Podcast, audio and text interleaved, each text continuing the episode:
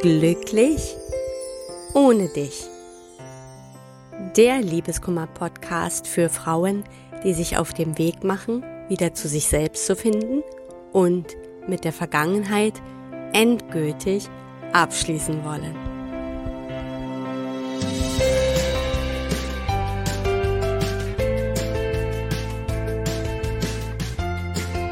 Hallo und herzlich willkommen zu einer neuen Folge von Glücklich ohne dich.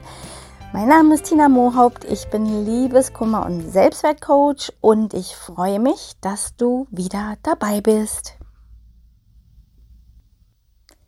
In der heutigen Folge möchte ich mal wieder eine Zuhörerfrage beantworten. Und zwar wurde ich gefragt, wie bekomme ich innere Distanz zu meinem Ex? Diese Frage höre ich öfter und immer wenn sie mir gestellt wird, dann antworte ich erstmal mit einer Gegenfrage, nämlich die, ob es denn noch einen Kontakt zum Ex gibt. Meistens wird diese Frage mit Ja beantwortet. Und da haben wir dann auch schon das erste Problem identifiziert, nämlich um innere Distanz zu bekommen, ist es wichtig, erstmal äußere Distanz zu schaffen. Das heißt hier ganz essentiell der Kontaktabbruch. Das ist natürlich ein schwerer Schritt, aber das ist auch einer der wichtigsten Schritte überhaupt, denn wie will man inneren Abstand gewinnen, innere Distanz schaffen, wenn man im Außen ständig in irgendeiner Form in Kontakt ist, sich begegnet oder schreibt oder eben, was auch sehr, sehr häufig praktiziert wird, selbst wenn es keinen Kontakt mehr direkt gibt, dann eben immer wieder den Kontakt quasi herzustellen über Social Media. Das heißt, sich damit zu beschäftigen, sozusagen äh, Social Media Stalking zu betreiben. Und auch wenn dann kein, kein direkter Kontakt mehr besteht, aber auch das ist ja ein in Kontakt treten. Ja, auch wenn das vielleicht hier eine Einbahnstraße ist, ist es trotzdem in irgendeiner Form ein Kontakt da.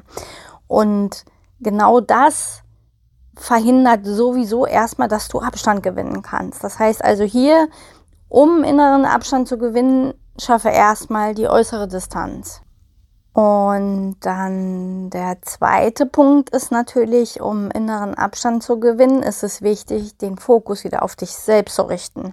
Ja, das heißt eben mit der ganzen Aufmerksamkeit auch wieder zurück zu dir zu gehen.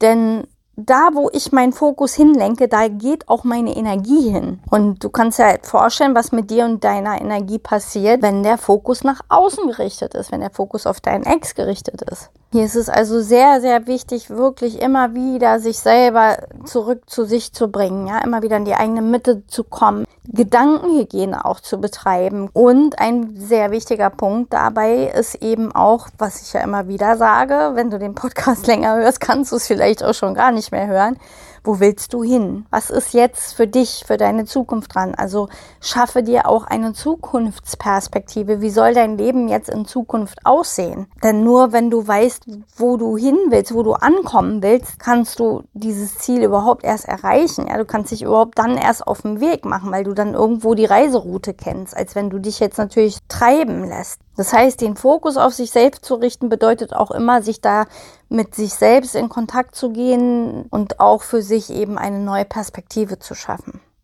Der dritte Punkt, und das ist der allerwichtigste Punkt, um innere Distanz zu deinem Ex zu bekommen, arbeite an deinem Selbstwertgefühl. Denn nach der Trennung geht es nämlich nicht alleine nur um den Verlust des Partners, sondern viel, viel mehr geht es um die tiefe Ablehnung, die wir spüren und die Selbstwertkränkung, die stattgefunden hat.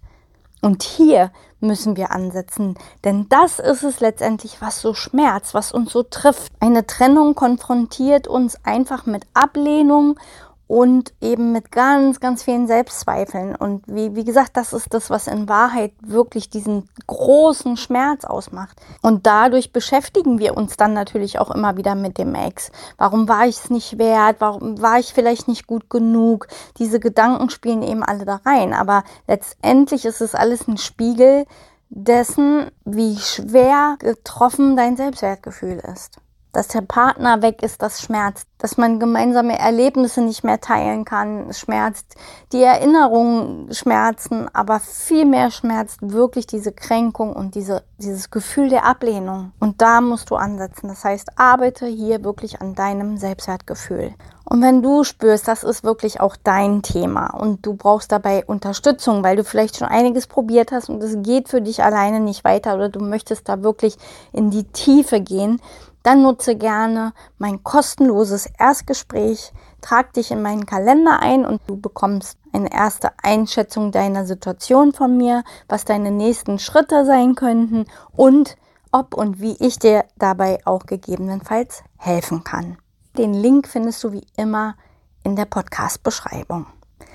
Ja, das war heute mal eine kurze und knackige Episode, aber nichtsdestotrotz hoffe ich, dass sie dir trotzdem ein wenig weitergeholfen hat. Und dann verabschiede ich mich für diese Woche und wir hören uns, so du möchtest, gerne wieder in der nächsten Woche. Bis dahin wünsche ich dir alles Liebe, deine Tina.